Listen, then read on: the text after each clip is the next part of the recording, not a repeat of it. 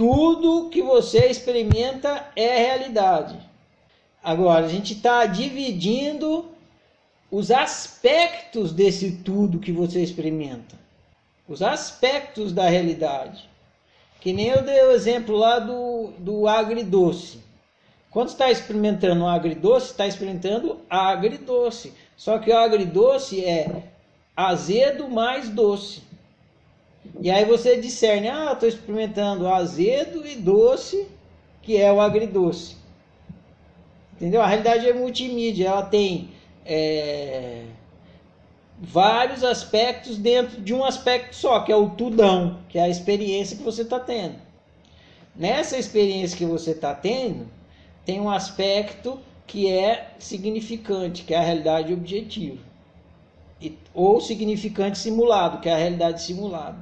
E tem um aspecto que é significado, eles não são o mesmo aspecto, só que você experimenta eles ao mesmo tempo. Então dá a sensação de que é o mesmo aspecto. Igual quando você está assistindo um filme e você vê o, o som sai junto com o vídeo. Você tem a sensação de que a voz está saindo da boca, mas a voz não está saindo da boca na tela da televisão, ela está saindo nas caixas de som. Só que ela sai ao mesmo tempo que o cara mexe a boca. Então você tem a sensação de que ele está mexendo a boca, igual agora. Você está vendo eu e parece que a voz está saindo da minha boca. Não está, está saindo da sua, na caixa de som, que está no seu fone de ouvido.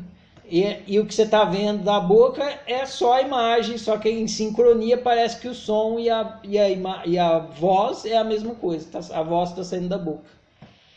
Então essa é a dificuldade de discernir, que acontece ao mesmo tempo. Então na hora que a jarra está caindo no chão, você está experimentando simultaneamente uma realidade objetiva, que é o objeto caindo no chão, e o significado que aquilo está tendo para você. Se tiver uma outra pessoa ali assistindo a mesmo, o mesmo evento, ela vai ver provavelmente uma realidade objetiva bem similar à sua, que vocês podem até concordar, achar que é igual, mas o significado vai ser completamente diferente.